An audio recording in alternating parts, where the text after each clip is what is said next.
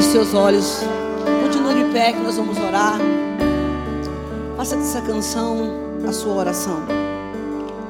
Toca no Senhor de novo. Diga assim: Olha, eu não consigo viver sem você. Mas diga de coração: O que faria você sem Jesus?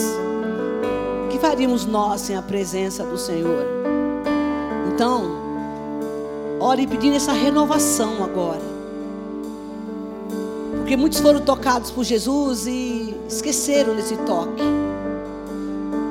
A essência, talvez as lutas, as perseguições, te desconectaram um pouco dessa presença. Os dias difíceis. E nós precisamos ser renovados. Todos os dias. É preciso pedir renovação do Senhor. Esvaziar do velho e encher do óleo novo. Peça ao Senhor para ter experiências novas. Esse é o seu momento. Faça dessa canção a sua oração. Deus nos toca de novo. Nós queremos ser renovados essa noite. O Senhor é o nosso pastor. E nessa noite nós queremos, Senhor, receber algo novo dos céus. O Senhor nos trouxe aqui com um propósito, nos resgatou com um propósito. E nós não queremos sair daqui como nós entramos. Nós queremos ouvir a tua voz. Por isso nos toca lá no fundo da nossa alma, trazendo para nós um refrigério, algo novo dos céus. Nós queremos andar em novidade de vida. E a cada dia dizer: O Senhor fez uma coisa nova na minha vida. Por isso, em nome de Jesus, tudo aquilo que foi saqueado, roubado pelo inimigo, talvez, Senhor, pelas lutas nós queremos, Senhor, que seja restaurado pelo poder do Teu nome, do Teu sangue. Traz uma restauração física e espiritual da nossa vida, nossa mente, o nosso coração. Nós não queremos viver de velhas experiências, contarmos de bênçãos antigas. O que o Senhor disse mesmo, eis que eu faço nova todas as coisas. E se tem novidade de vida, e nós cremos nisso, nós queremos receber a tua palavra também diz que há coisas na terra, Jesus falou, que não foram reveladas no passado, mas o Senhor revelaria a nós, o seu povo. Houve milagre coisas que o Senhor fez, Senhor, que não dava para se contar, mas Ele disse: Eu vou revelar a vocês. Então, nós queremos de coração te pedir. Coloca um testemunho na nossa boca. A gente quer contar coisas novas, novidade de vida. A gente quer falar de coisas que nós experimentamos em Ti. Então, nessa noite, Espírito Santo que habita em nós, toca-nos com Teu poder. Nós queremos receber algo novo dos céus. E quando alguém perguntar acerca do Senhor, nós diremos: O Senhor fez algo novo na minha vida. Contar um testemunho vivo para a glória do Teu nome, Senhor. Te agradecemos e te adoramos. Nós consagramos essa palavra na Tua presença. Por isso, nessa noite, toca também nos meus lábios. Traz a revelação do alto para a tua igreja. Aqueles que vão ouvir esse culto também, Senhor. Em nome de Jesus. Que essa palavra caia como um semente de poder. Deus, nós repreendemos e amarramos todo espírito devorador que rouba a mensagem, que rouba a palavra. Que a terra do nosso coração seja fofada pelo teu espírito para que essa semente caia e frutifique assim por um. A nossa mente agora seja conectada com o céu. Nós repreendemos agora todo espírito maligno, de cansaço, de dispersão. Em nome de Jesus, flua em nós e através de nós. Através da tua palavra, em nome de Jesus. Amém e amém. Por favor, pode sentar. Eu sei que hoje está frio, né? Muitas pessoas ficaram em casa. Mas se você chegou até aqui, é porque você precisa ouvir essa palavra. Amém? Você sabia que Deus poderia ter trazido muita gente para cá, mas também tem o diabo que impede. Mas se você chegou até aqui, como diz o pastor Alex, você é um crente corajoso. E eu, eu quero te encorajar essa noite a despertar sua mente para que você escute a voz do Senhor. Nós estamos, essa série dessa semana, nós estamos falando como o Cristo, Filho do Deus vivo, e que Ele também é o nosso pastor. E nessa noite, eu gostaria que você, por favor, abrisse a sua Bíblia em Mateus, capítulo 9.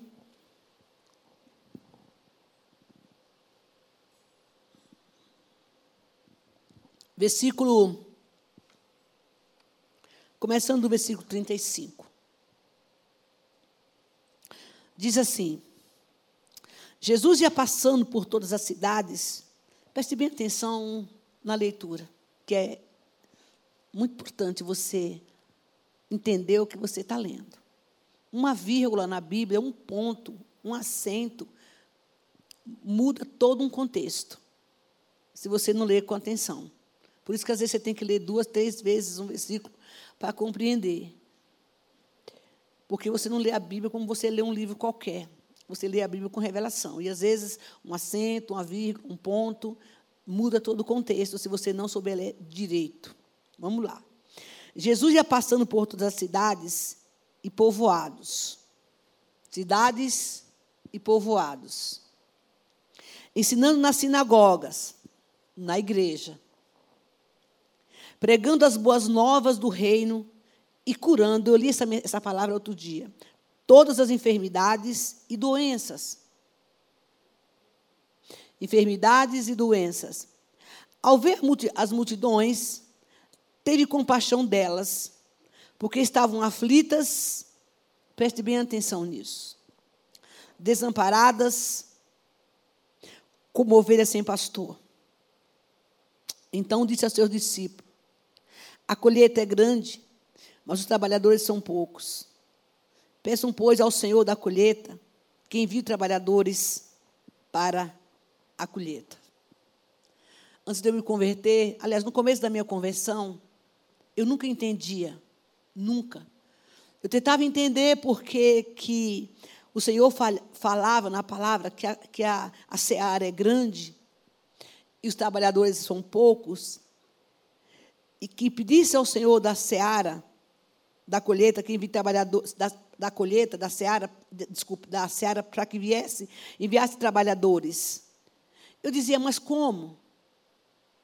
Tanta igreja, sempre me perguntava isso. Tanto crente na terra, como que são poucos?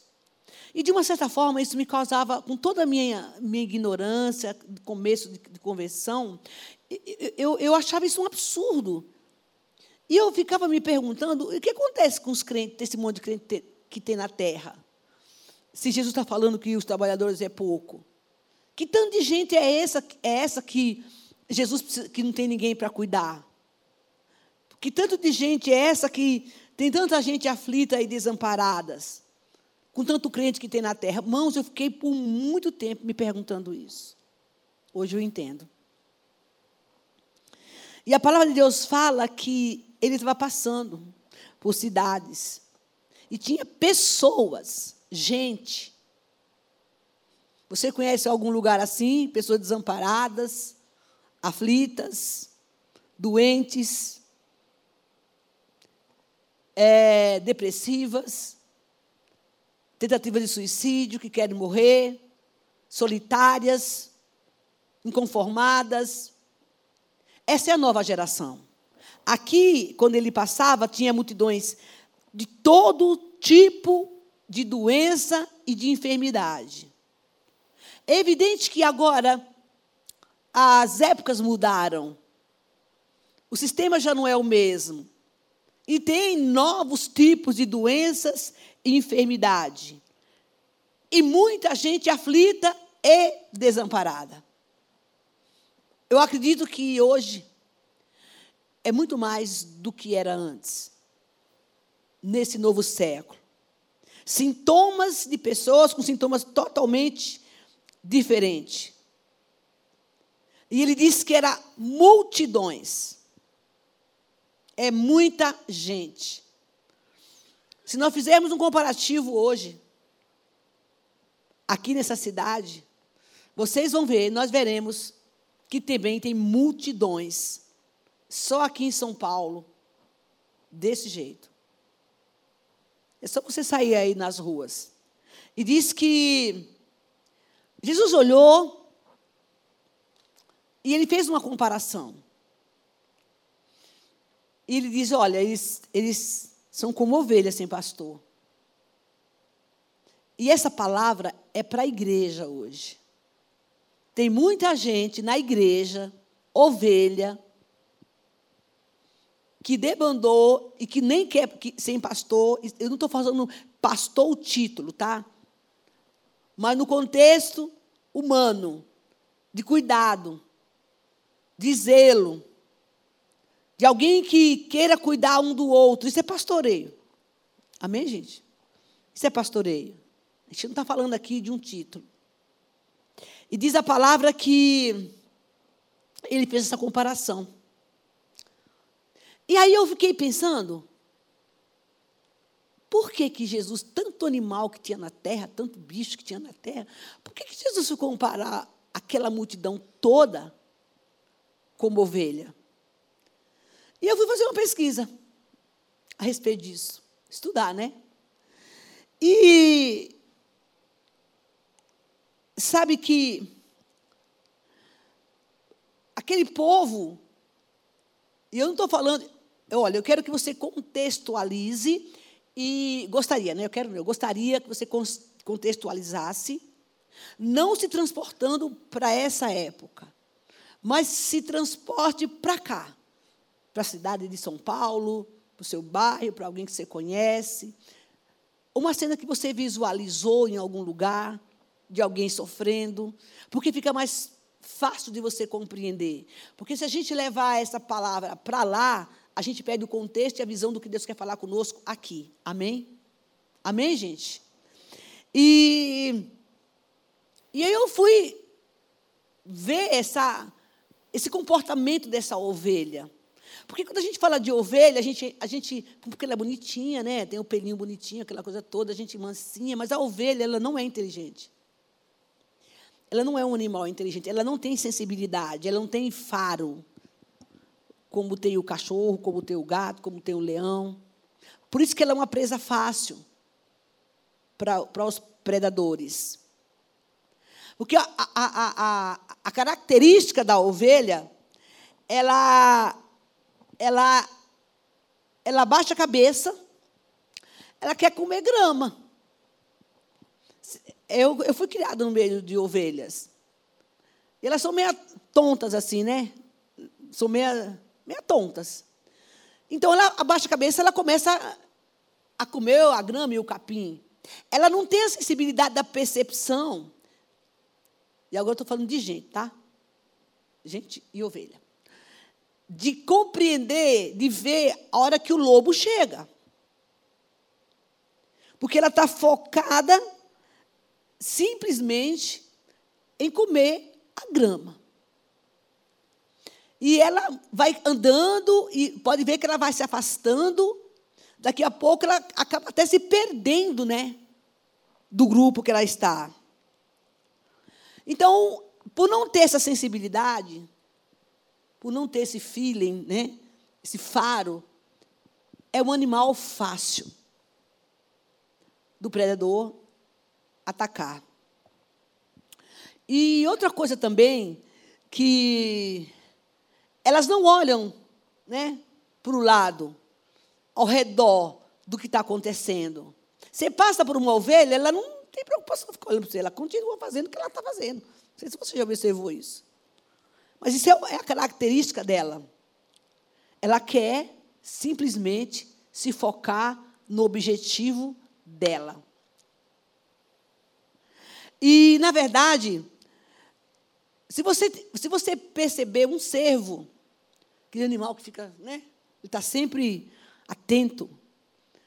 Quando ele percebe um coelho, quando ele percebe um barulho, quando ele percebe um, um, um predador, o, o cheiro dele, o cervo, por exemplo, a distância, ele sabe quando o lobo está chegando, quando o leão está chegando. E automaticamente eles se juntam e sai todo mundo correndo. Se tem uma ovelha nesse lugar, ela fica assim, sabe? Ué, o que está acontecendo? Por que, que todo mundo sumiu? Já viu crente assim? o mundo está pegando fogo, o Satanás está fazendo a festa, e a pessoa fica assim, mas o que aconteceu mesmo? Que eu não vi. Ela está totalmente dispersa.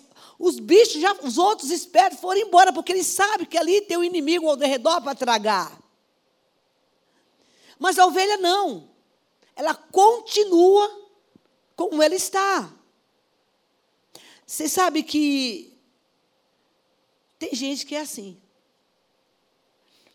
Ela tem um objetivo, ela tem um foco, e ela não muda o foco dela, pessoal, como ovelha.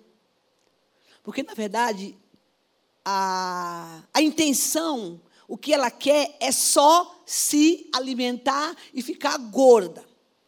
Às vezes, crente que chega na igreja anos e anos, fica sentado no banco, e ele se alimenta de todos os cultos. Aí o irmãozinho que chegou ontem, ou mês passado, ele, ele, ele quer um alimento maior, ele está buscando algo maior de Deus, ele tem a percepção do que está acontecendo dentro da igreja, ele tem uma, uma chama que queima dentro dele, alguma coisa que, que, ele, que diferencia essa pessoa. E ela começa a ter um desejo de fazer alguma coisa na igreja. E, e de repente ela vai, vai, daqui a pouco você vê essa pessoa em destaque no bom sentido, claro, humildemente falando, fazendo alguma coisa, ainda que seja limpando o banco da igreja. Mas aquela outra ovelhinha que chegou, que está preocupada mesmo com o seu umbigo, ela fala, ué, mas como é que esse irmão chegou aqui? Eu cheguei aqui, sabe aquele negócio, cheguei aqui tanto tempo? Escuto muito isso, gente. E essa pessoa que chegou aqui, ela agora está fazendo esse trabalho? Eu me lembro quando eu cheguei aqui, eu passei por isso. Eu tinha um chamado, e Deus me disse que meu lugar era aqui.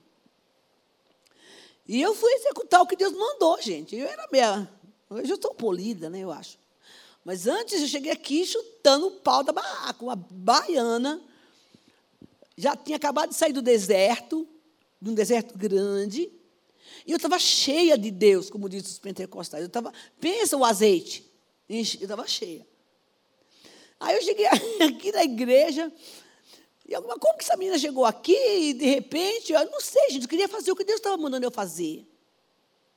Mas a ovelha que estava sentada no banco, que ela estava lá, ela não estava preocupada muito com aquilo que Deus tinha chamado para ela. E vocês sabem que muitas vezes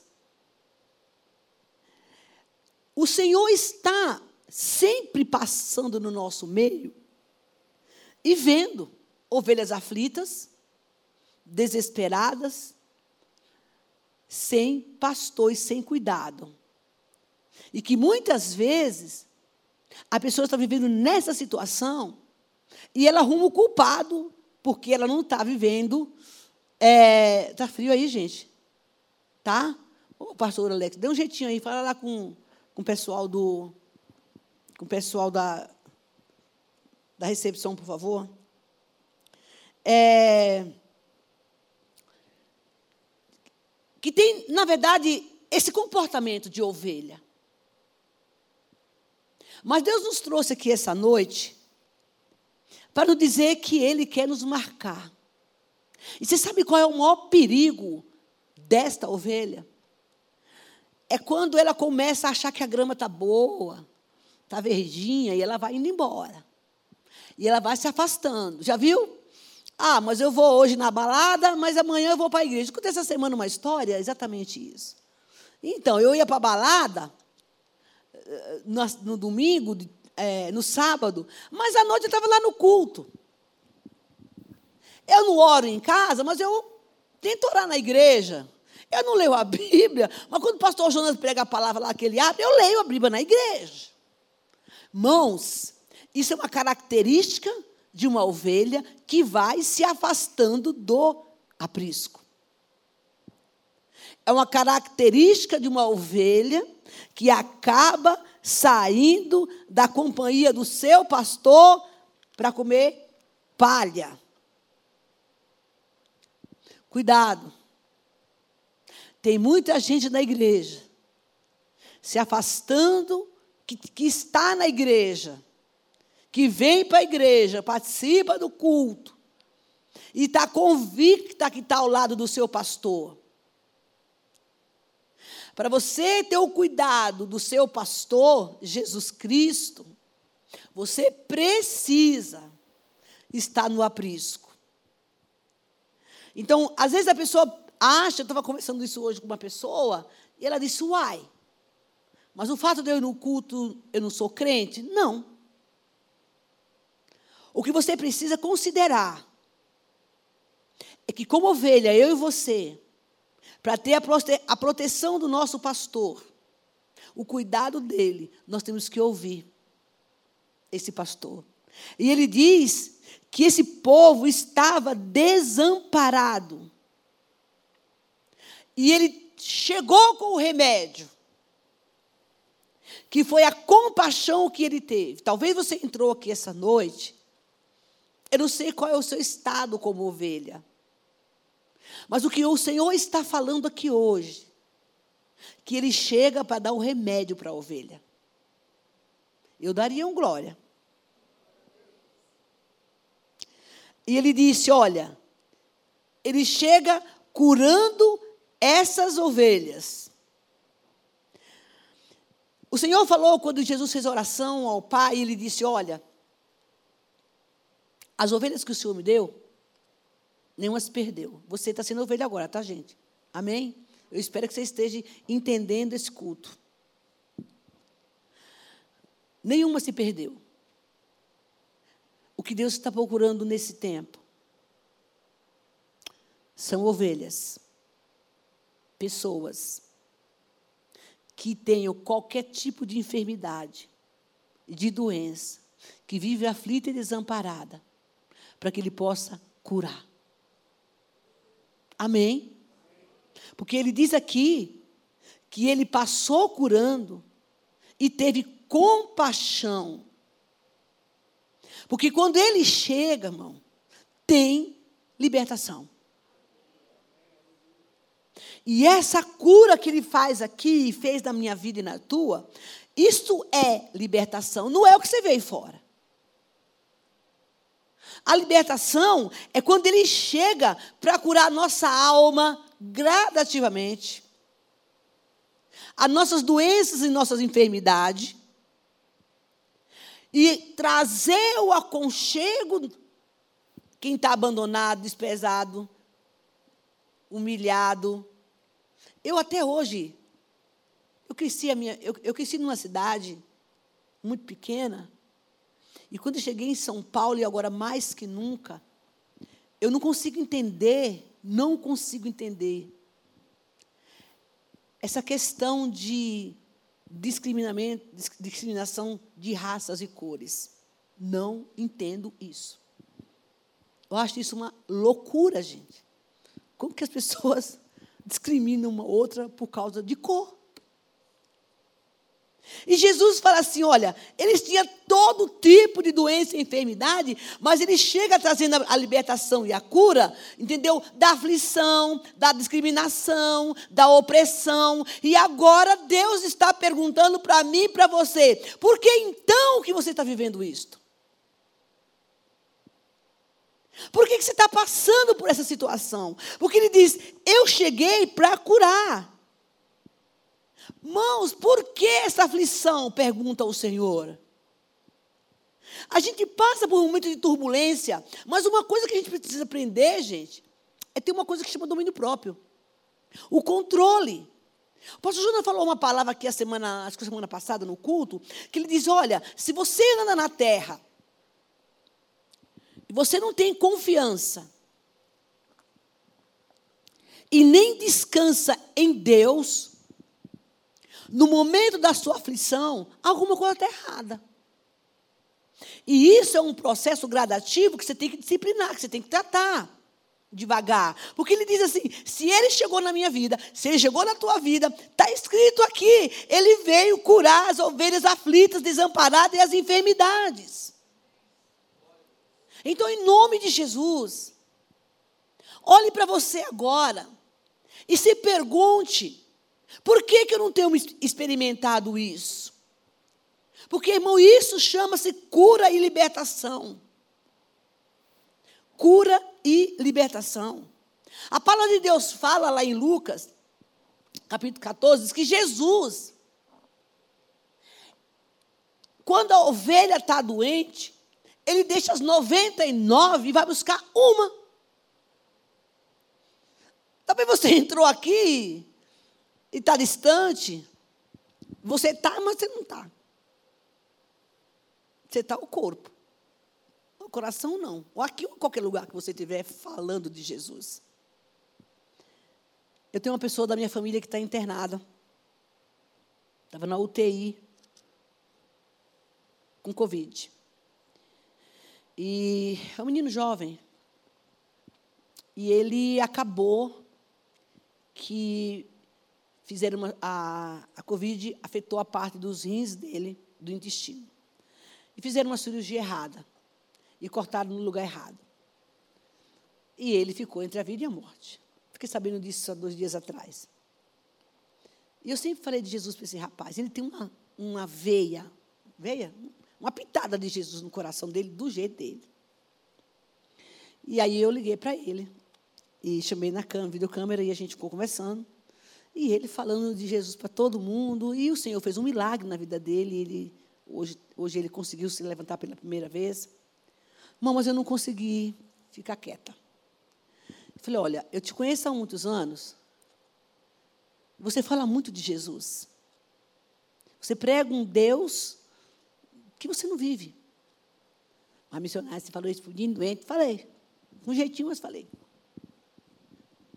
Você está dando um testemunho que você bateu na trave, na linguagem dele. Você não bateu na trave. O Senhor te deu a oportunidade de você sair desse leito e falar do amor e a graça dele e ir para uma igreja congregar, ter um pastor. Porque eu te conheço mais, sei lá, é meu sobrinho, esse menino. E eu disse para ele: então, essa é a oportunidade que Deus está te dando. Porque tem ovelha, irmão, que Jesus tem que quebrar a perna de vez em quando, sabia disso? Ela foge do aprisco. Ele diz que ele vai buscar que está ferida, ele sara, ele cura e ele restaura. Mas tem umas ovelhas, sabe? Que precisa que Jesus quebre a perna. Diz que ele traz no, coloca no ombro e traz de volta. Deixa as 99, vai buscar uma. Pelo, por amor. Quando ele sente falta, ele vai buscar. Limpa as feridas. Tira as, eu nunca me desviei do, do, caminho do Senhor. Eu era meio torta, mas sair de, de vez, eu não fui, eu tinha medo, medo assim, né? Eu, eu nunca fui aquela pessoa, eu não era, eu, eu aceitei Jesus, minha gente, mas me converter mesmo, hum, eu demorei. Eu demorei, mas assim, quanto mais eu demorava, mais piorava a minha situação. Porque aí Jesus me apertava e os cão acabavam com a minha vida. Então, eu, eu entrei, eu aceitei Jesus, eu nunca voltei para a idolatria, não voltei para macumba. Foi que nem Davi, né? Davi era desobediente, mas a palavra de Deus fala que ele tinha um coração no Senhor. Mas tem umas ovelhas que muitas vezes. Eu tenho uma amiga minha que essa mulher é uma muitíssimo usada por Deus. Jovem, uma profeta. E quando eu conheci essa garota, conheci essa menina, eu, eu cuidei dela. Ela foi para o mundo. Ela, ela saiu da igreja, foi para o mundo, e aí ela, ela ficava numa denominação que não podia usar calça, aí ela pegava, ela pegava, ia para a igreja de saia, aí entra, deixava a calça no carro, aí quando saía da igreja vestia a calça e ia para o forró. E ela conta que, que muitas vezes ela estava lá e os cristãos chegavam para ela assim: Minha filha, o que você está fazendo aqui, ovelha? Eu vim te buscar. Ela disse assim: Olha, Bel, aquela voz ficava no meu ouvido. Eu dizia, eu entrava no banheiro e falava assim: por que, que o senhor não vai embora daqui, Espírito Santo? Tem tanta gente precisando de você, me deixa aqui no forró. Ela dizia: eu não tinha paz naquele forró. Eu não tinha paz no pagode. Porque tudo que eu fazia, aí vinha aquela voz: minha filha, você é minha, eu te separei. Isso sem contar com outras coisas que aconteciam, né? Na hora errada, e ela estava lá, Espírito Santo no ouvido dela. E ela dizia: olha, era uma coisa tão, Ele, ele, ele foi me buscar dentro do samba, eu lá no samba, e o Espírito Santo lá, eu brigando com ele. Minhas amigas, por que está acontecendo com você? Eu, ela, eu vou embora, eu vou embora. Ela disse, não aguentava ficar ali, porque ele não deixava, porque Deus é amor, o que é dele não se perde, gente. Não tem para onde ir. E ele disse: Eu fui buscar, deixei a 99, fui buscar. Até que um dia ela disse assim: Quer saber? Eu vou voltar. Vocês não imaginam como foi a libertação dessa garota. E ela dizia para mim: Se não mal, eu posso cair 10 mil vezes aqui endemoniado, mas primeiro vou me libertar, que eu não quero voltar para lá mais. Hoje ela é uma mulher assim, minha amiga, muito usada por Deus. O Senhor, Ele faz isso, mas irmãos, tem algumas ovelhas, diz a palavra, que elas precisam, o Senhor tem que dar uma quebradinha na pata, porque ele chega lá, vamos embora, não, até esqueceu, gente. Eu, eu sempre pergunto a pessoas que se desviam do caminho, Senhor, pastor, como é que é uma pessoa fora do evangelho? Cada um tem uma experiência. Ah, lá eu ficava muito mal, eu também nem lembrava mais de Jesus, nem, tava, nem me preocupava, o Espírito Santo sumiu da minha vida, não lembrava da igreja mais, mas tem gente que fala assim, ah, eu tinha saudade. E quando ele chega lá, que encontra essa ovelha rebelde, resistente, que ela não vem, ele tem que quebrar a patinha da ovelha. Isso é o que ele faz, ele pega, coloca lá no canto, fica aqui, você está aqui no banco da igreja por um tempo, vai passar pela libertação, pela cura, entendeu? E ela, ah, não, não, você não vai sair agora, não, está aí no cantinho, fique no seu lugar, para você não ir embora, que eu preciso te curar para tratar você. Isso é a graça e o amor de Deus para nós. Irmão, não adianta fugir. Por isso que eu não me atrevi. Eu falei, vou para onde? Eu pensava assim, né? Eu já era mais, uai, eu já conheço aquele negócio lá, se eu voltar lá, o Satanás. Eu não tinha nem, nem pensava em Deus. Meu medo era que o Satanás me acabasse lá. Olha que coisa louca. É como se eu dissesse assim: se eu for para lá, ele me pega. Mas não era assim, não é assim que funciona. Primeiro ele vai dando a, isca, a esquina, né? um pouquinho aqui, e a ovelha vai se afastando. Aí, um dia uma cerveja, outro dia uma caipirinha, outro dia um namoradinho, outro dia é um suborno, e vai comendo grama, grama estragada. E vai saindo do caminho, e vai indo. Daqui a pouco ela perde esse contato com o seu pastor. Ela esse, essa, essa comunicação. Eu tinha uma amiga que ela dizia, ela estava no pecado, ela dizia, Bel, eu tenho tanta saudade de Jesus. Eu tenho tanta saudade da igreja, mas ela não tinha força para voltar. Mas a palavra diz que ele diz que ele passou e viu esta ovelha fora do aprisco. E eu quero dizer a você aqui que o Senhor não está falando aqui de crente desviado, só. Está chamando as ovelhas, que por uma razão ou por outra, não tem estado na presença dEle. Por uma razão ou por outra, não tem se alimentado dos passos verdejantes que Deus tem dado e está correndo risco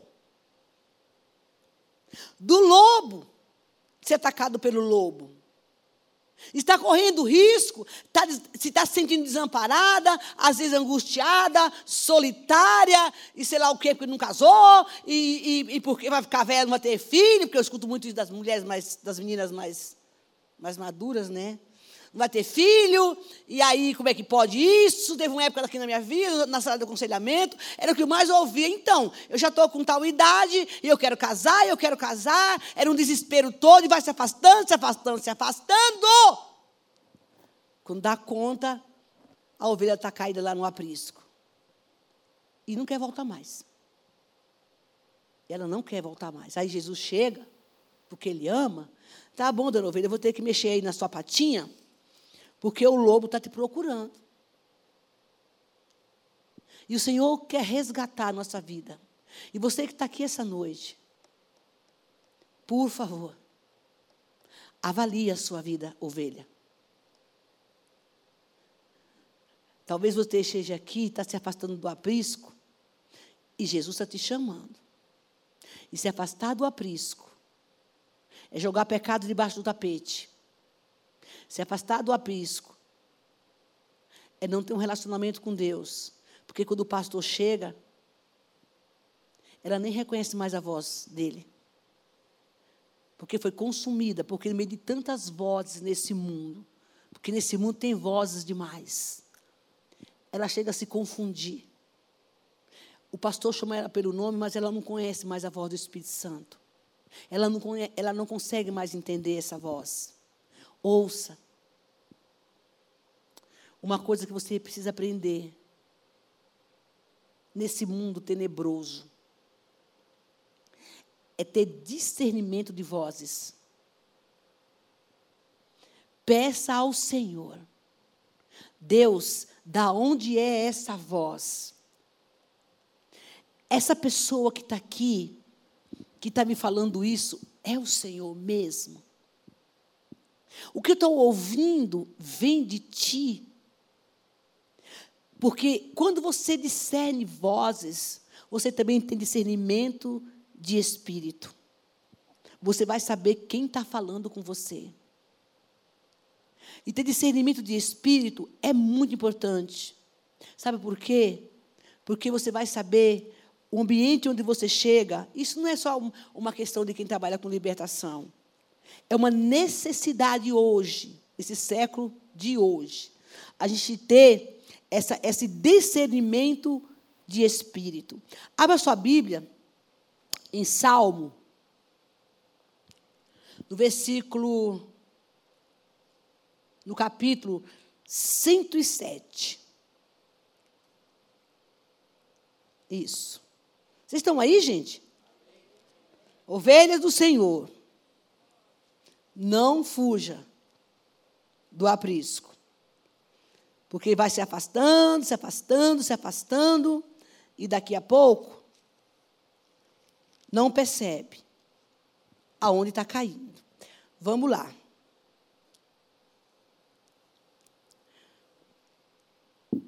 Vamos ler primeiro aqui do. Vamos para o versículo 1. Dê graças ao Senhor porque Ele é bom. Seu amor dura para sempre. Assim diga aos que os, digam os que o Senhor resgatou. Os que livrou das mãos do adversário e reuniu outras terras, do Oriente para o Ocidente, do Norte para o Sul. Perambularam pelo deserto, por terras áridas, sem encontrar a cidade habitada. Estava faminto e sedento, sua vida ia se esvaziando.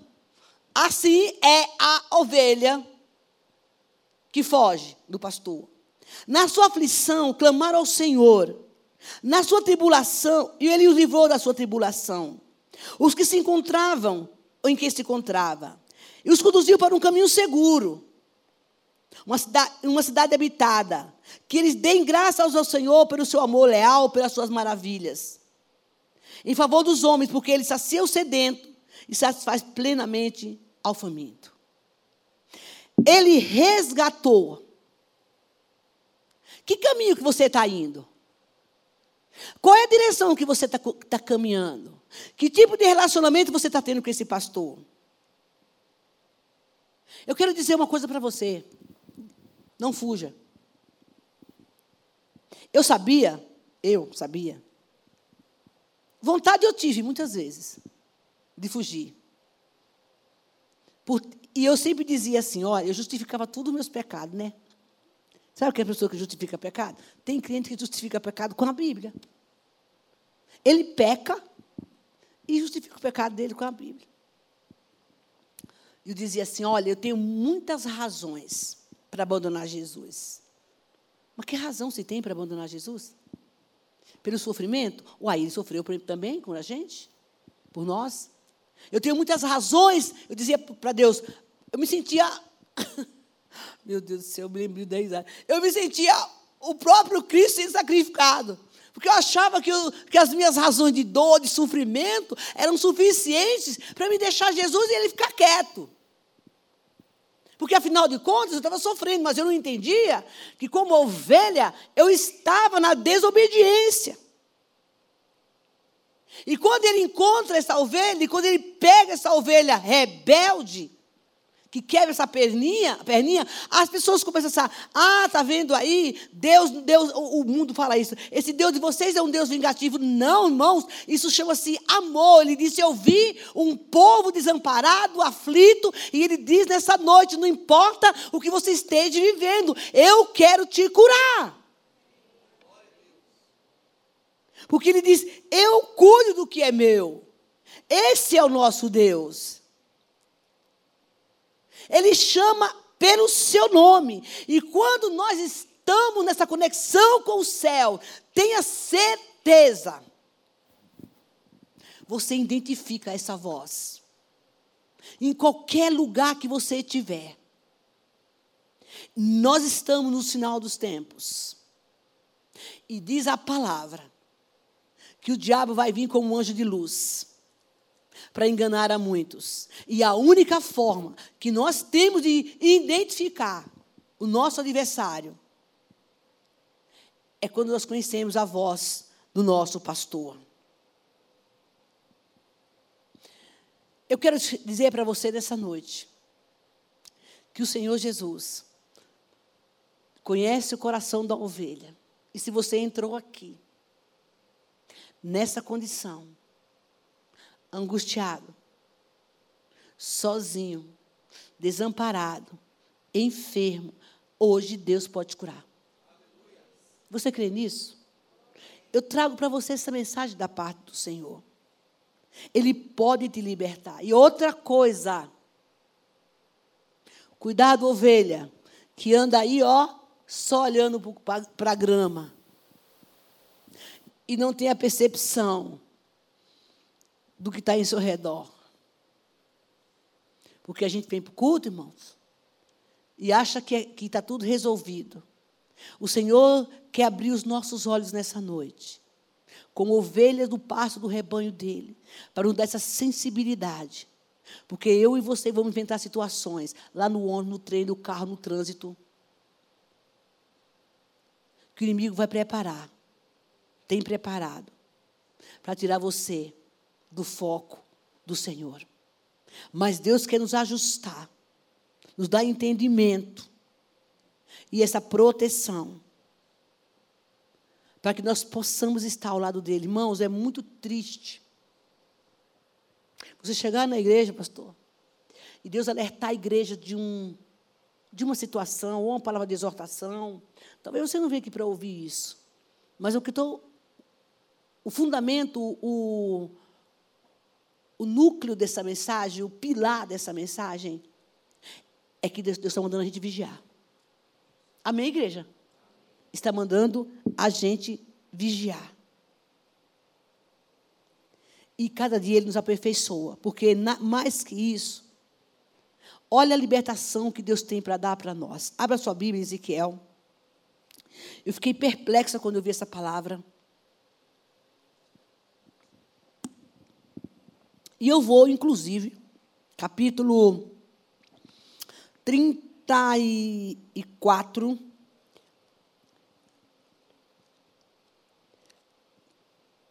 É isso. Deixa eu ver aqui. Glória a Deus, amigos. Glória a Deus. Isso. Veja, nós vamos ver agora uma promessa, uma não, várias promessas. Que o Senhor vai nos dar hoje, aqui, agora.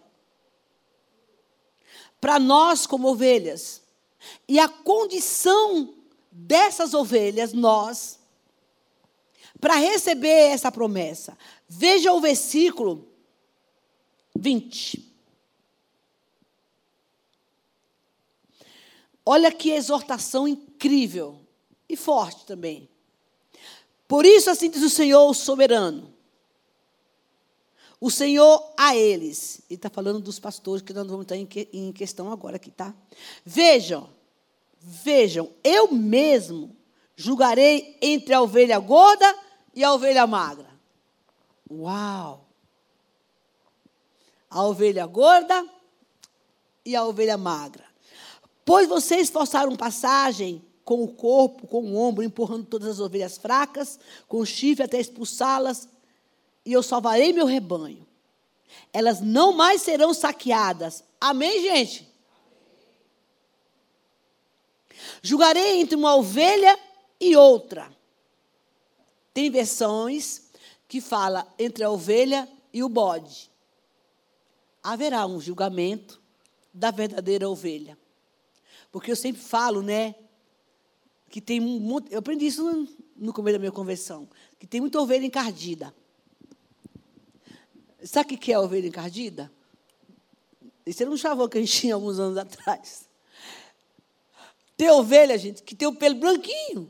Mas tem umas que é encardida, não é branca, é uma, não é branco, é uma cor aí. Esqueça a ovelha meio encardida. Quando, o crente, quando a ovelha era meia torta, a gente chama ela de ovelha encardida. E a palavra de Deus está falando aqui. Né? E ele fala aqui: julgarei entre a ovelha e a outra, pois porém souber um pastor, o meu servo Davi, e ele cuidará delas cuidará delas e, e será o seu pastor. Ovelha tem que ter pastor. Glória a Deus. Eu, Senhor, serei o seu Deus, e o meu servo Davi será o líder no meio delas. E eu sou, e eu, Senhor, falei. Olha o que, que Deus fala: farei uma aliança de paz com as minhas ovelhas e deixarei livre de animais selvagens para que as minhas ovelhas possam viver em segurança no deserto e dormir nas florestas. Irmãos, você não tem que ficar preocupado nem com medo de nada, porque Ele diz: Eu vou proteger você. Que coisa linda de Deus! Eu abençoarei, abençoarei os lugares em tor torno da colina. Na estação farei descer chuva e haverá chuvas de bênção. Recebe essa palavra aí, ovelha. Amém? Mãos, é bom ser ovelha. Mas ovelha é submissa. Ovelha que se compromete. Não ovelha encardida, ovelha de branca. Abençoar. E não é de roupa, não, viu, gente? É espiritual. A brancura é espiritual, não é roupa, não, viu? Não fica achando aí que você vai estar tá com a roupa branca aí, ser ovelha limpinha, que você não é, não. É verdade, porque o povo confunde tudo, né?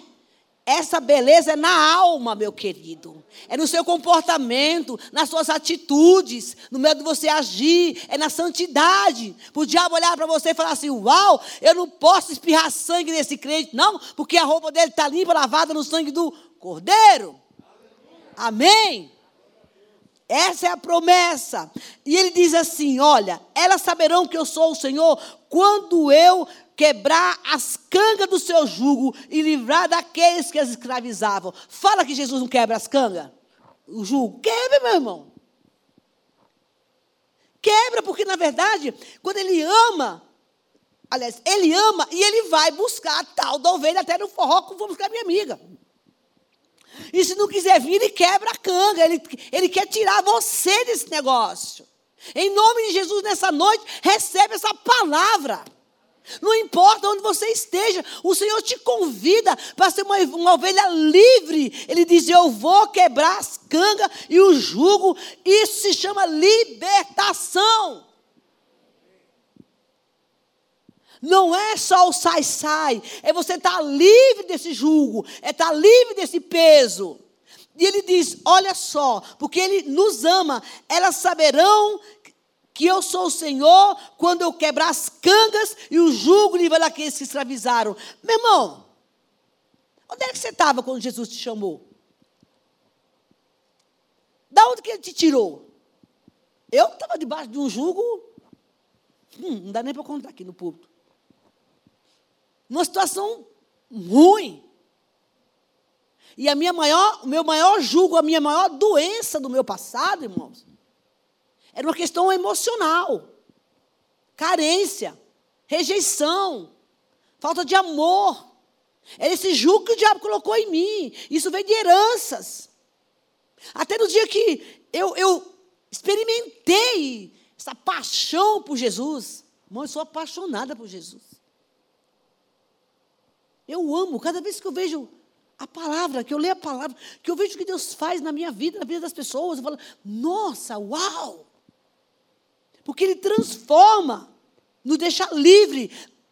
Desculpem. Ser livre. Sabe do quê? Dessa situação que tu carrega.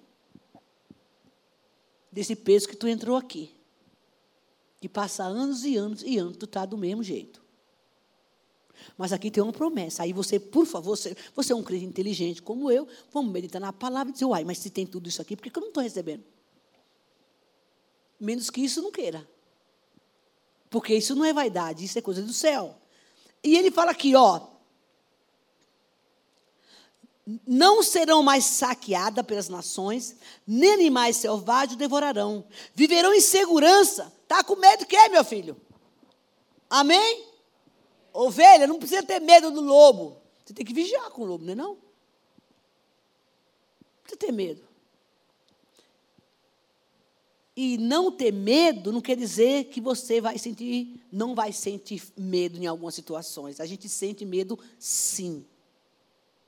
E o medo é necessário, sabia disso? Sabe por que o medo tem o seu lado bom? Porque o medo te limita a você fazer um bocado de coisa que se você não tiver medo, você faz, e faz besteira. Concorda, pastor? O medo é isso, ele, ele te dá um limitador. Ah, eu não tenho medo de nada. Quem te disse que tu não tem medo de nada? Digo isso não, porque vai ter coisas que se você andar dizendo que não tem medo de nada, você pode cair numa armadilha do lobo. Viverão em segurança, ninguém lhe causará medo. Você sabia que o diabo tem uma arma poderosa de pressão contra as pessoas, contra os crentes, contra o povo de Deus. E tem muita gente, irmão, infelizmente, dentro da igreja, pressionando pessoas. Elas incorporam, se é essa palavra que eu posso dizer, sei lá, é, invoca, incorpora, uma, um espírito de violência para, deixa eu falar uma gíria aqui do mundo, para enquadrar a gente para pressionar pessoas. E geralmente quem age dessa forma é porque são pessoas frágeis, inseguras, que não têm confiança em si própria, para pressionar o medo no outro. E, aliás, eu vejo muito isso nessa cidade de São Paulo. Com violência, com pressão de palavras. Mas Deus está falando assim: você não precisa ter medo dessas pessoas. Amém? Lhe darei uma terra formosa para as suas colheitas. Elas não, não serão mais vítimas da fome na terra, nem carregarão a zombaria das nações. Então, as minhas ovelhas saberão que eu sou o Senhor, o seu Deus, que estou com elas. Vou dar um glória aí, né, gente? Hoje a gente tem que ler todo dia, viu? Todo dia tem que ler porque é bom demais e que é com elas, e que elas não, elas, a nação de Israel, são meu povo. Nós somos o povo de Israel, amém, gente? Quem é você? Eu sou o povo de Deus. Uma vez eu estava num. Já contei essa história aqui? Numa reunião de magnatas. Só tinha mulheres top. Só que eu não sabia o que eu estava ali. Eu estava ali porque eu estava estudando, fazendo um curso. Isso faz muito tempo. Eu não sei o que aquela mulher viu em mim. Ela acho que ela não gostou, não, ela não gostou de mim, virou para mim assim, minha filha, me diga uma coisa, o que você está fazendo aqui? Quem é você? Aí eu olhei para ela, com toda a simplicidade do mundo, disse quem eu sou, eu, eu falei o que eu escutei do Espírito Santo. Eu falei, sou embaixadora. Você é embaixadora? Uhum. Ela parou, ela acreditou que eu era embaixadora da terra, né? A Bíblia diz que eu sou embaixadora do reino de Deus. A constituição que Deus me dá é essa. Somos embaixadores de Cristo. Você é embaixadora da onde? Eu disse, do céu. Uai. Oxe. Eu sou emba... E ela parada na minha. Eu não sei quem era aquela mulher, gente. O que eu via, eu ia falando. E sou representante de um reino. Que reino? Ué, do reino de Deus aqui na terra. Uai, né? Gente, é o que nós somos. Não queira mais nada além disso. Você não precisa ficar falando isso, mas se perguntarem a respeito. Eu sou uma ovelha cuidada pelo Senhor, embaixadora do reino de Cristo. E qual é a tua formação? Aí ela me pegou, né? Você é formada no quê? Eu respondi. Eu nasci em Caldeirão Grande, sabe? Lá em Caldeirão Grande não tinha água. E, eu, e, e meus pais eram analfabetos. Então, eu sou lá do Caldeirão fui formada lá. Formada no quê? Eu falei, uai, na faculdade do reino, do céu. Minha faculdade foi lá no, no, o professor Espírito Santo. Mas o que eu falava, o que, o que eu ouvia, eu falava. Porque eu, ela tinha lá os PhD, PhD dela lá, né? Eu dizia, eu, a minha escola foi, foi o Espírito Santo que me ensinou. Aí ela entendeu. É o que você precisa falar. Irmãos, deixa eu contar uma coisa para vocês que eu aprendi. Nossa, me lembrei disso agora. Todas as vezes que você estiver diante de um confronto com alguém, pode subir o louvor, por favor.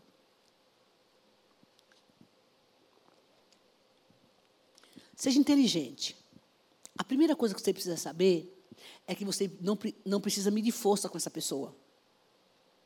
Eu demorei muitos anos para aprender, mas eu aprendi. Porque se você sabe qual é a sua constituição, que você está vendo aqui agora, você não precisa ter medo. Você não precisa explicar. Você não precisa se justificar. Porque quando você tem a sua identidade formada, consciente em Cristo, não está preocupado com o quê? Justificar o quê? Querer convencer o outro do que ele não quer, do que ele não quer ser convencido. Se desgastar emocionalmente? Não, não precisa. Então, aquela história, eu sempre digo, a última palavra tem que ser a nossa. Tem que não, deveria. Mas sabe qual é a última palavra? É essa palavra de Deus. Então, ele, e para concluir, ele fala aqui: Então saberão que eu sou o Senhor, seu Deus, que estou com elas, que elas, a nação de Israel, são meu povo, palavra do soberano Senhor. Deus mente. Então, quando tu chegar na tua casa, por favor, começa a ler isso tudo de novo. E vê se tu está enquadrado aqui nessa promessa. Se não tiver, corre para lá, porque Jesus tem isso para você. Vocês são minhas ovelhas. Ovelha da minha pastagem, são meu povo. Uau! Por isso que eu falei para a mulher que era embaixadora. E eu sou seu Deus. Palavra do soberano. Deus de poder. Que coisa maravilhosa é essa. Vire a sua Bíblia, Ezequiel 34, 36. Olha o versículo 24, que coisa incrível. Você precisa começar a palavra todo dia. Você está desanimado, você está aqui, chegou, não sabe quem você é, perdeu sua referência, está tentando justificar para não sei para quem, porque eu não sou nada disso, você que está pensando errado de mim, e começa a justificar, porque eu sou. Não, não perca tempo, não. Você não gasta energia com esse negócio, não, porque olha o que está escrito aqui. Pois eu os tirarei dentre as nações e juntarei no meio de todas as terras. E terei de volta para a sua própria terra. Licença, eu falar uma coisa. Eu, eu, essa palavra Deus me deu um dia que eu estava num deserto, brigando com Deus, porque eu tinha conseguido um emprego muito bom. Meu primeiro emprego, registrado. Muito bom tinha passado em todas as entrevistas. Eu fiz um psicotécnico na época para lavar folha de alface. Um teste. Me colocaram para fazer um teste de psicotécnico na entrevista para lavar folha de alface. Eu nunca vi isso na minha vida. Mas o negócio era tão exigente. Vários testes. Eu estava com tudo pronto. Um dia que eu fui trabalhar, Orei, cheguei na igreja, uau, deu um testemunho, irmãos, eu consegui um, um salário. Nossa, eu consegui um emprego. Aí Deus está falando com alguém aqui, viu? E contei o testemunho na igreja, e todo mundo, oh, glória. Quando foi na segunda-feira que fui trabalhar, a mulher falou para mim assim: essa vaga não é mais sua. Eu disse, como assim? Não, você mora muito longe, não sei o quê. Eu chorei, mas eu chorei. E eu me lembro que eu estava com fome, mas mesmo chorando eu como, tá? Eu chorando eu como. Não tem problema, eu como. Não tem problema com isso, não. Eu estava com fome, é. Ela não estava caindo, mas eu estava com fome. E eu olhei para aquele prato. E eu disse: Senhor, o meu pão é de lágrimas. O que eu tô com... Esse pão de hoje é um pão de lágrimas. Eu só quero um emprego e nada mais. E naquela época, sabe, vou tirar a palavra. Ainda bem que não saiu Judas se enforcou. Aí, o Senhor falou comigo. E não disse que Judas se enforcou, nem mandou me enforcar. Ele, lá em Isaías ele disse: Eu sou o dono da prata, eu sou o dono do ouro. Eu disse para ele: não quero prata nem quero ouro, eu quero emprego. Assim, assim. E ele disse: Ai de mim, ai, ai de você que está duvidando do meu poder. Não, não, eu não estou duvidando do seu poder, eu só quero um trabalho. E esse me foi tirado. Mas não faz mal. Eu vou voltar para onde eu estava, vou retroceder. Isso era à noite, uma sexta-feira. Nunca duvide de Deus. E essa palavra que a gente leu aqui, Ezequiel 36, eu vivi. De manhã eu acordo. Eu chego embaixo da minha porta, da minha casa, tinha um telegrama. Era uma multinacional me convidando para trabalhar. Que não precisou lavar alface. Eu fui chefiar uma cozinha de uma grande empresa aqui em São Paulo. Eu nunca tinha trabalhado como chefe de cozinha. Tinha gente bem mais. Eu só fazia, sabia mal limado fazer um ovo frito. E eu fui estudar. Eu sempre gostei de cozinhar, a vida inteira. Eu vivi o dia inteiro lendo, lendo receitas. Eu fui chefiar uma equipe. Umas 15, 20 mulheres. No hospital de nome aqui em São Paulo. Escute, é isso que Deus tem para nós. As suas ovelhas. O que eu faço agora, diz o Senhor. Deus está falando essa palavra para alguém aqui. Você não entende. Você só vai entender depois. Minha ovelha. Vamos concluir aqui. E ele, versículo 25. Aspargirei água pura sobre vocês. Vocês ficarão limpos. Os purificarei de todas as suas impurezas de todos os seus ídolos. Darei a você um coração novo e porei um espírito novo em vocês. É isso que Deus faz. Se, tá, se, tá, se não está assim, está errado. Tem coisa errada. Se o espírito é o mesmo, o comportamento é o mesmo, a sujeira é a mesma, tem coisa errada na tua vida. Ele diz: é Ele que faz, é um processo gradativo, mas é Ele que faz. E Ele diz: trarei de você Tirarei de você um coração de pedra e colocarei um coração de carne. Talvez você foi insensível, você não se importava com ninguém, mas Deus está falando: não, eu estou mudando o teu coração hoje, ovelha. Porei o meu espírito em vocês.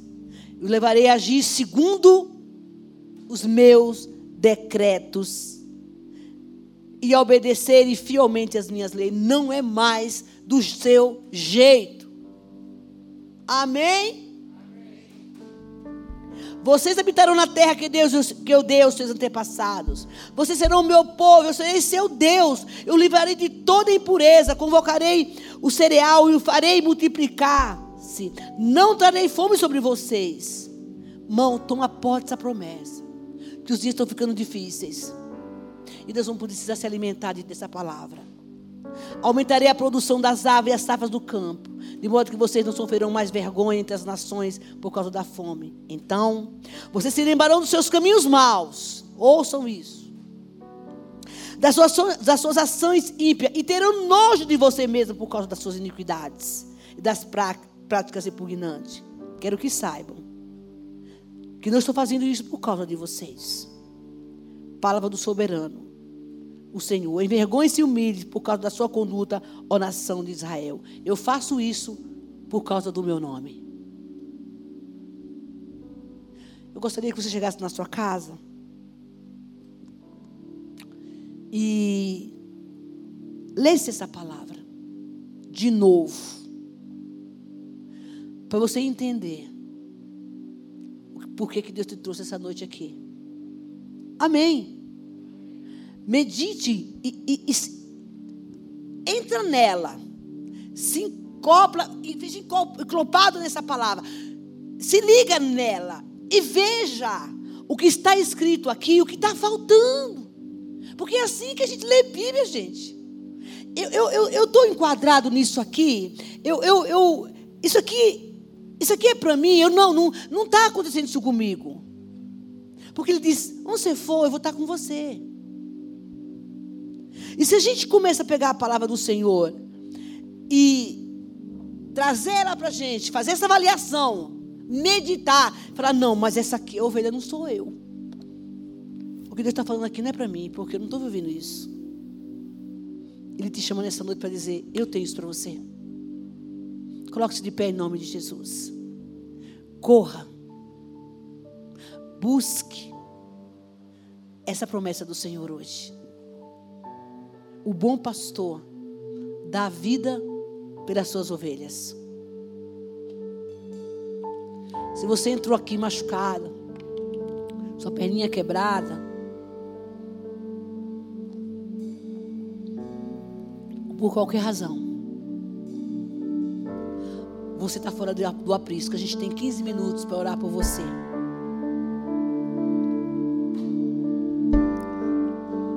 Você não tem tido essa conexão com o Pai.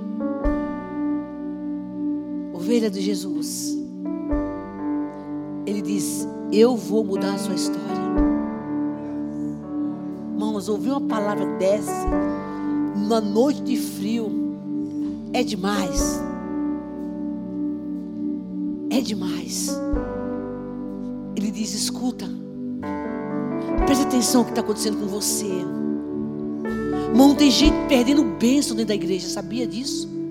Porque anda de cabeça baixa e não percebe o que Deus está fazendo. Fica comendo a grama sem olhar o que está acontecendo em volta. Um anjo passa, derrama a bênção, o crente não percebe. Em nome de Jesus, ouça. Deus vai começar a queimar o teu coração. De tal forma de tal forma que você vai se sentir incomodado, dizer: Não, eu não quero mais ser esse crente. Eu não aceito mais viver essa vida de comer migalhas. Quando que Ezequiel tem uma promessa que ele vai encher os celeiros, que ele vai mudar nossa história, que ele vai mudar nosso coração. Em nome de Jesus, o Senhor te chama hoje para dizer: Ei, eu quero que você pegue essa palavra e faça dela uso e olhe para a sua vida e veja se você está ajustado nela, porque Ele precisa mudar a tua história. Isso é libertação, queridos. Eu te dou um coração novo, um espírito novo. E eu não faço isso por causa de vocês, diz o Senhor. É porque eu vos amo, vocês são minhas ovelhas. Ouçam a minha voz. Peça ao Senhor, diga Deus, eu não consigo ouvir a tua voz. Então me dê a sensibilidade. Porque quando eu estiver na hora do perigo, Espírito Santo, oração tão simples, diga assim: olha, você está no perigo, não abra a boca, fica quieto, não fala, ou fala, para você ouvir essa voz. Enquanto as meninas cantam, faça essa oração como ovelha do Senhor. Oh, não se apresenta para Ele agora. Será que eu estou nesse encaixe? Eu não estou, então eu quero. Eu quero, Deus, viver isso mas para estar perto do meu pastor. Várias vezes eu Isso é libertação. Eu vou lavar as tuas vestes. Vai ficar branca como a neve. As pessoas vão dizer: Uau, o que aconteceu com você? Ah, eu sou uma ovelha de roupagem limpa. O Senhor mudou a minha história. Senhor mudou a minha história. Que direi ao Senhor por tantas coisas que Ele tem feito na minha vida. Se renda, irmão, você precisa orar agora. Agora é hora de orar.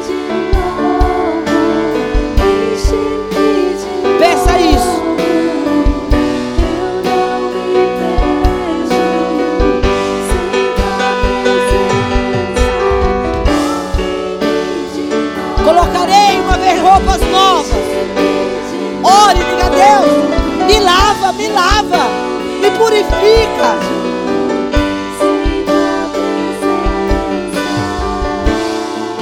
Apresente esta área da tua vida ao Senhor. Diga, a Deus, é aqui que eu quero que o Senhor entre. O Senhor disse que fará isso por mim, então eu não consigo sozinha. Preciso que o Senhor venha me ajudar. Isso é rendição isso é libertação, isso é humilhação na presença de Deus. E amanhã, quando você acordar, você não vai ser mais o mesmo. Você vai, não vai mais se reconhecer e dizer: Uau, o que aconteceu comigo? Aonde foi que eu passei por essa mudança e eu nem vi? O Senhor te visitará durante a noite, enquanto você dorme, e trocará o teu coração, mudará as tuas vestes. Diz o Senhor essa noite: Eu quero colocar em minha igreja vestes limpas, vestes santas, porque os dias ficarão difíceis e eu quero cuidar do que é meu. Ouçam a minha voz, diz o Senhor. Ouçam a minha voz, a voz do meu pastor. Oh, yeah, yeah, yeah, Recebe, recebe nessa noite a marca, a marca, ovelha do Senhor. Ele quer curar, ele quer restaurar a área que foi ferida. Diz Deus, e curar o teu coração. Oh, Sharai Genei chore. Deixa eu entrar. Esse estou a porta, meu pato. Deixa eu entrar. Não fuja, minha ovelha. Não fuja. Ei, chore, balachere, malabai.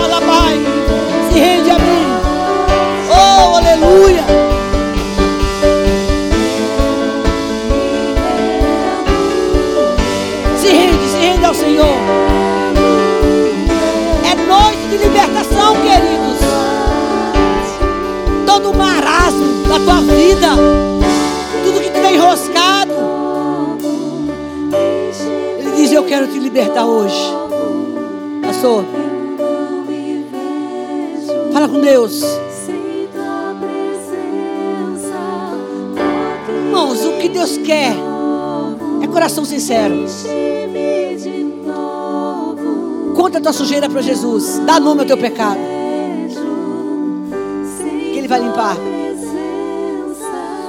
Oh, aleluia. Levante a sua mão, querido. E ainda em oração. Fala assim: Jesus, eu te amo. Eu preciso tanto de ti. Nunca deixe, Senhor. Fala para Ele: nunca deixe, Senhor, eu duvidar de que sou embaixador de Deus. Aleluia. Gostaria de perguntar se existe alguém em nosso meio que gostaria de aceitar a Jesus Cristo como Senhor e Salvador. Talvez você se afastou dos caminhos do Senhor e está aqui conosco. Ou talvez você ainda não seja evangélico, ainda não aceitou a Jesus como Senhor e Salvador de sua vida. Então eu quero fazer esse convite para você. Tem alguém aqui esta noite? Dê um sinal para que a gente possa orar por você. Você que se afastou dos caminhos do Senhor, está longe, mas hoje está aqui e não quer ser mais uma ovelha desgarrada mas quer voltar para o aprisco, ao bom pastor. Então quero convidar você. Tem alguém? Dê um sinalzinho para a gente poder orar por você, pela sua vida. Não tem? Todos são ovelhas do pastor. Levanta a mão diga glória a Deus. Aleluias, aleluias. Glória a Jesus. Queridos, estamos chegando ao final de mais um culto. Foi bom ter você aqui. Quantos receberam a bênção do Senhor? Quantos receberam? Então, meu querido, quando você passar por aquela porta, não deixe o ladrão roubar a semente que o Senhor colocou no teu coração. Porque ele fica ali todo para roubar a tua semente. Mas não deixe, tá? Vá em paz, que Deus abençoe a sua vida, que a graça de Deus, o amor do seu filho Jesus Cristo e as doces consolações do divino e meigo Espírito seja, Espírito Santo, sejam com todos aqueles que aguardam a preciosa vinda de Jesus, os embaixadores do Rei que estão aqui nesta terra, não somente hoje, mas para todo sempre. Você pode dizer amém? Vai em paz, cumprimente seu irmão e que Deus te abençoe em nome de Jesus. Até o próximo culto, meu irmão.